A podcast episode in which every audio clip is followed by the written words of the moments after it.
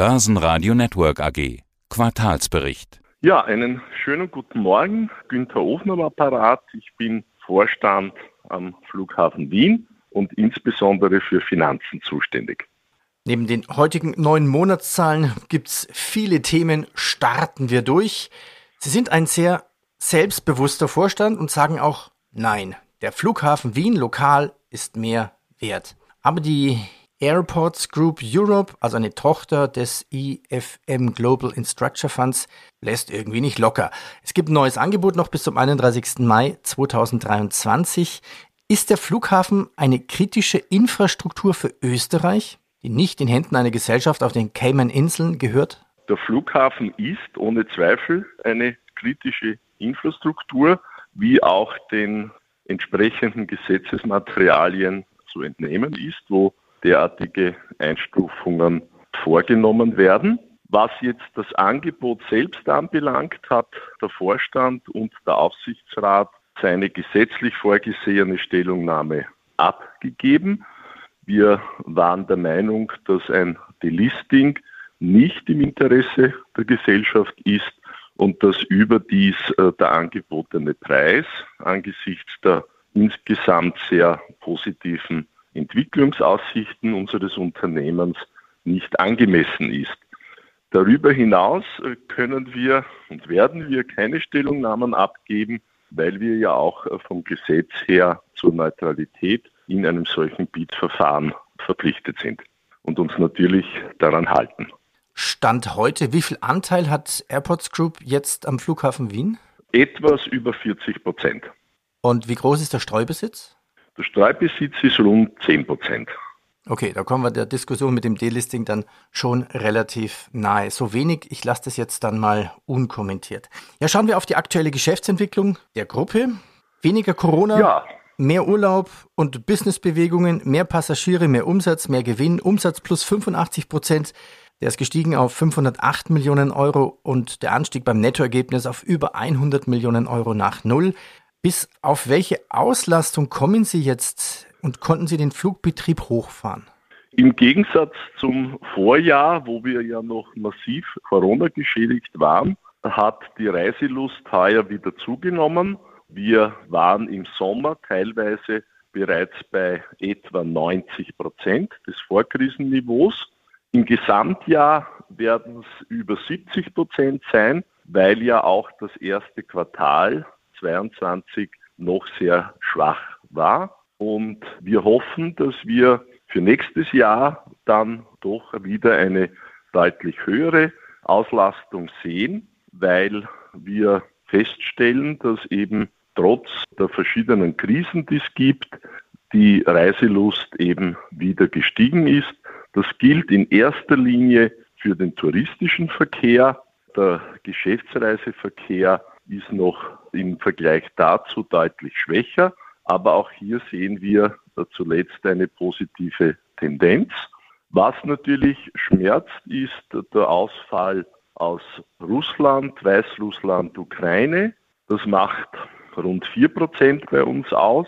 Und was uns auch für 23 helfen sollte, ist, dass wir hoffen, dass Asien wieder zurückkommt, dass also der inzwischen sehr, sehr geringe Verkehr Richtung Asien doch im nächsten Jahr wieder deutlich steigt und eben die sehr restriktive Haltung in Bezug auf Corona vielleicht etwas aufgeweicht wird.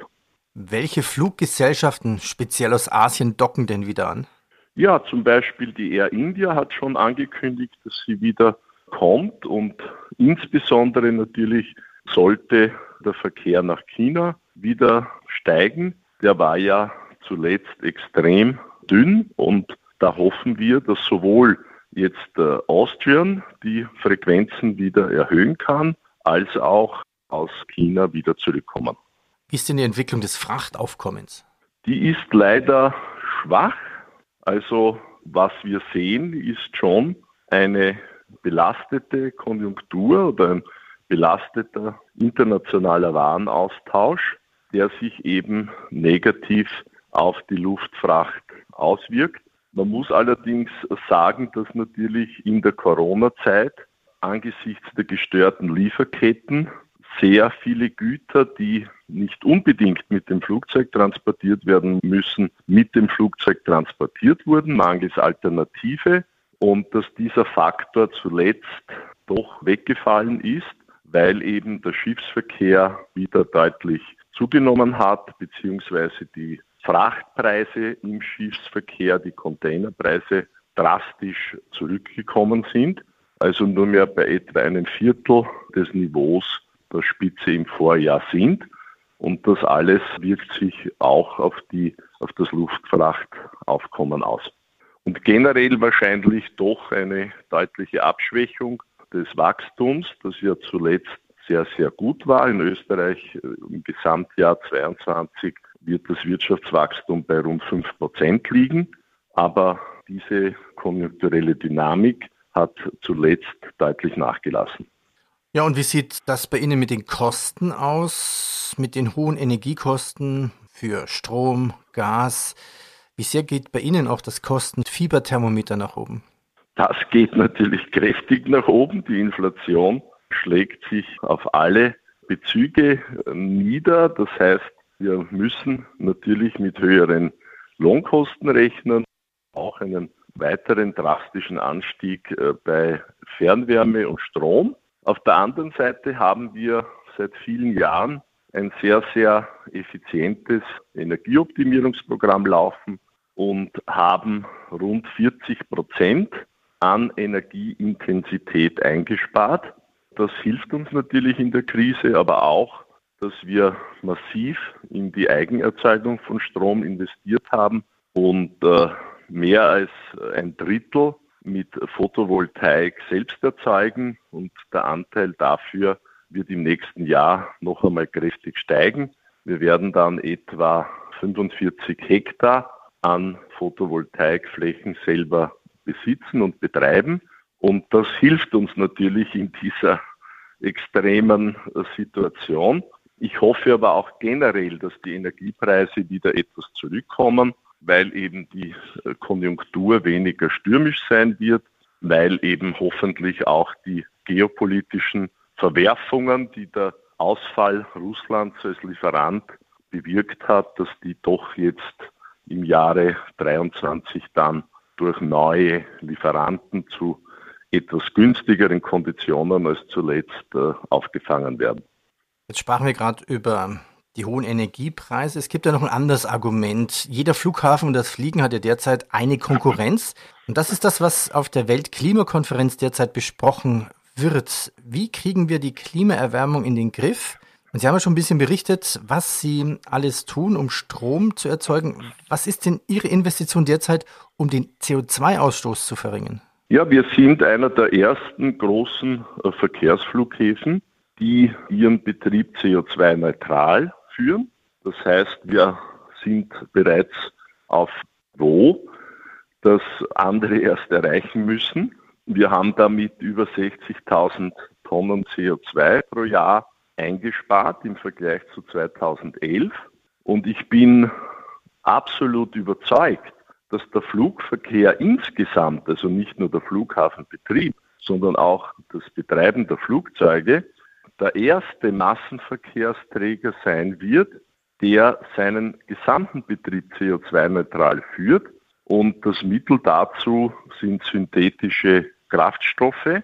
Natürlich wird das noch einige Jahre dauern, bis jetzt große Erzeugungsanlagen in den Gunstlagen im Nahen Osten, in Südamerika, in Australien, in anderen Ländern aufgebaut sind. Aber die Aussichten dafür sind sehr, sehr gut. Und wir werden sehen, dass eben die großtechnische Erzeugung von synthetischem Kerosin in Gunstlagen, wo also 4.000, 5.000 Sonnenstunden verfügbar sind, zu Preisen führen wird, die nicht weit weg sind von den heutigen erdölbasierten Kerosinpreisen. Und das wird der Branche insgesamt helfen, eben CO2-neutral zu werden was auch wahrscheinlich dringend notwendig ist und wahrscheinlich auch relativ schnell. Auszeichnung gab es auch. Der Flughafen wurde als Ground Handler of the Year ausgezeichnet. Das heißt, bei Ihnen lief alles perfekt. In Deutschland gab es ja an manchen Flughäfen nur Chaos beim Einchecken.